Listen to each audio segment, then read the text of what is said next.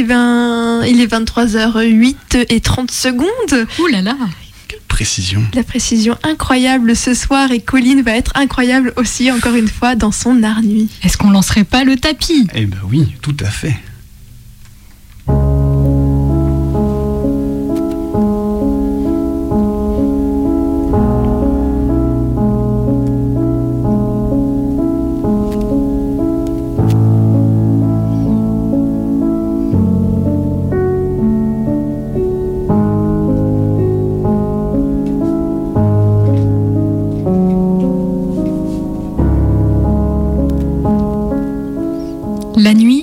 Intimement au sens de la vue pour moi.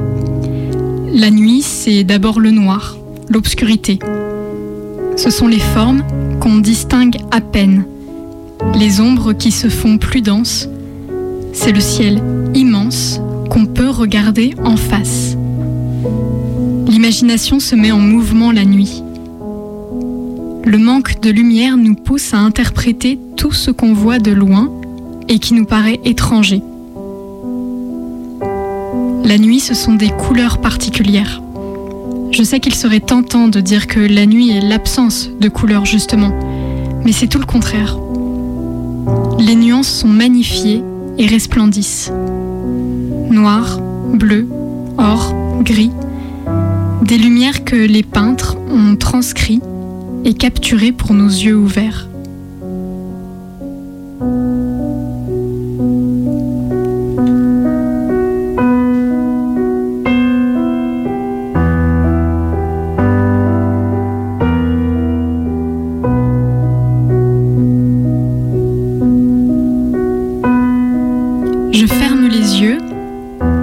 Balade dans les tableaux de la nuit. Les peintures sont des théâtres pour nos imaginaires. Ce sont des scènes figées qui ne demandent qu'à s'animer si on veut bien se rétrécir et passer de l'autre côté du cadre. Bon, je ne vous ferai pas une scène à la Looney Tunes quand, dans ce film, que j'ai tant vu enfant, Daffy Duck et Bugs Bunny couraient dans le musée, sautaient de tableau en tableau dans une course-poursuite effrénée. Non, ce soir on va prendre notre temps. Ça s'ira mieux aux ambiances feutrées et secrètes des paysages que nous allons traverser. On va faire en sorte que je n'ai pas choisi la sonate au clair de lune de Beethoven pour rien, quand même.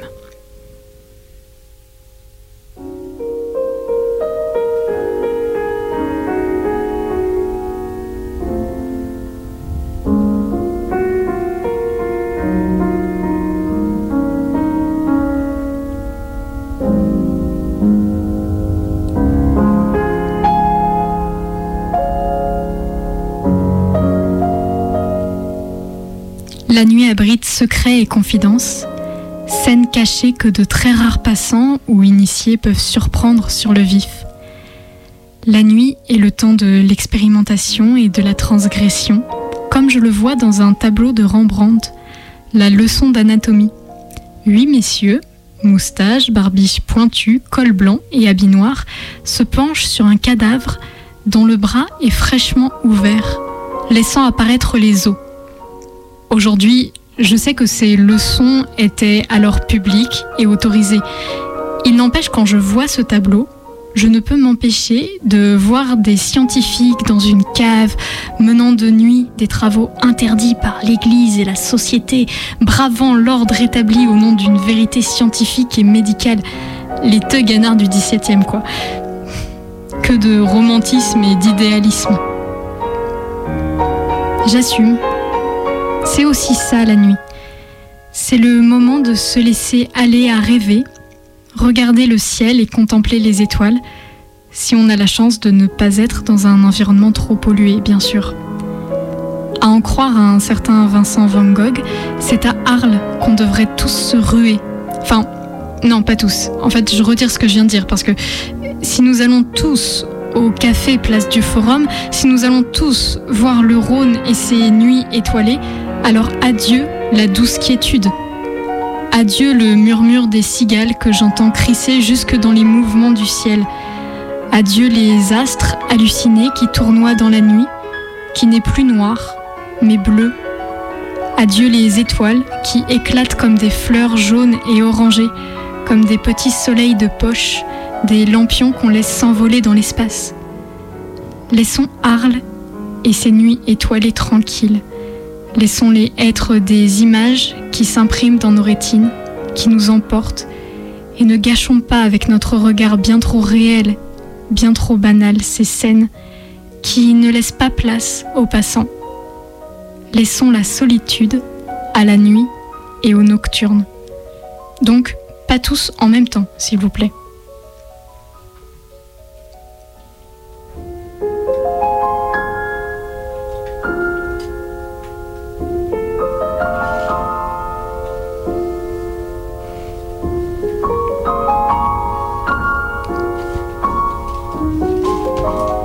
Dans un autre style, vous voyez ce tableau de Hopper, Nighthawks, ce café allumé dans la nuit déserte et sombre, ces quatre personnages énigmatiques autour du bar, cette femme surtout, à la robe lumineusement rouge. Imaginez maintenant que tout le monde soit sorti, disons à 1h du matin, et se colle aux vitrines de ce café Phillies. Fini la magie, fini le mystère. L'art et la nuit ne supportent pas la foule et la multitude. Tout devient alors beaucoup trop vivant. Alors que la nuit, on cherche son double, on marche main dans la main avec son ombre, on défie sa peur et son courage aussi. Les gens qu'on croise ne sont que des autres soi, des autres personnes seules, perdues dans leurs propres pensées et qu'on laisse cheminer, car c'est ainsi vit la nuit.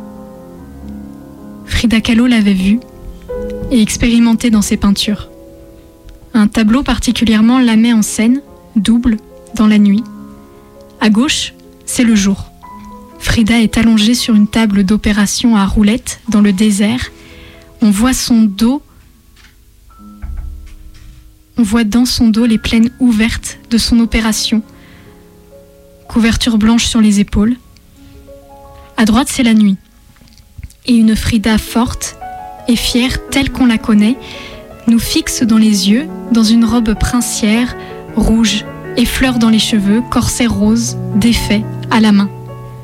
Elle est assise devant la même table d'opération que la Frida malade et tient dans sa main une pancarte qui dit L'arbre de l'espoir tient bon. C'est la nuit que cette femme se révèle qu'elle montre son visage et non ses blessures. La lune accueille ses excentricités et la dévoile comme une reine de la nuit et des arts.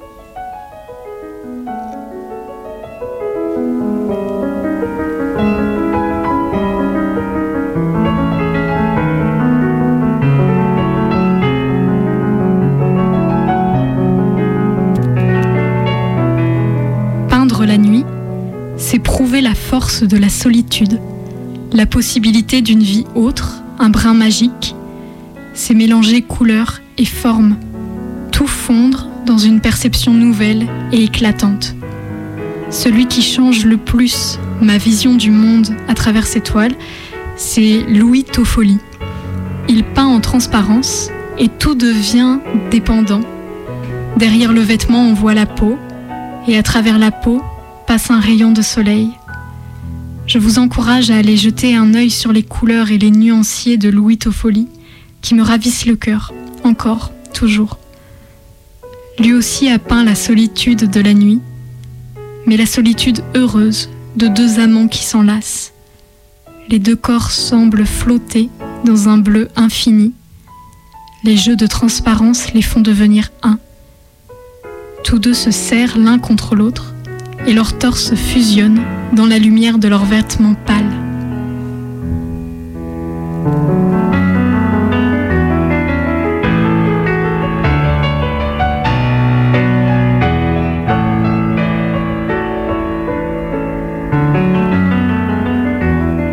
J'ouvre les yeux et je vois les multitudes facettes que la nuit, je vois les multitudes de facettes de la nuit qui s'offrent à mon regard. Merci à tous ceux et toutes celles qui capturent les couleurs, les moments, les lumières à travers leurs pinceaux et leurs crayons. Ces peintres m'offrent de nouveaux yeux et de nouvelles nuits à chaque fois que je peux admirer leurs toiles.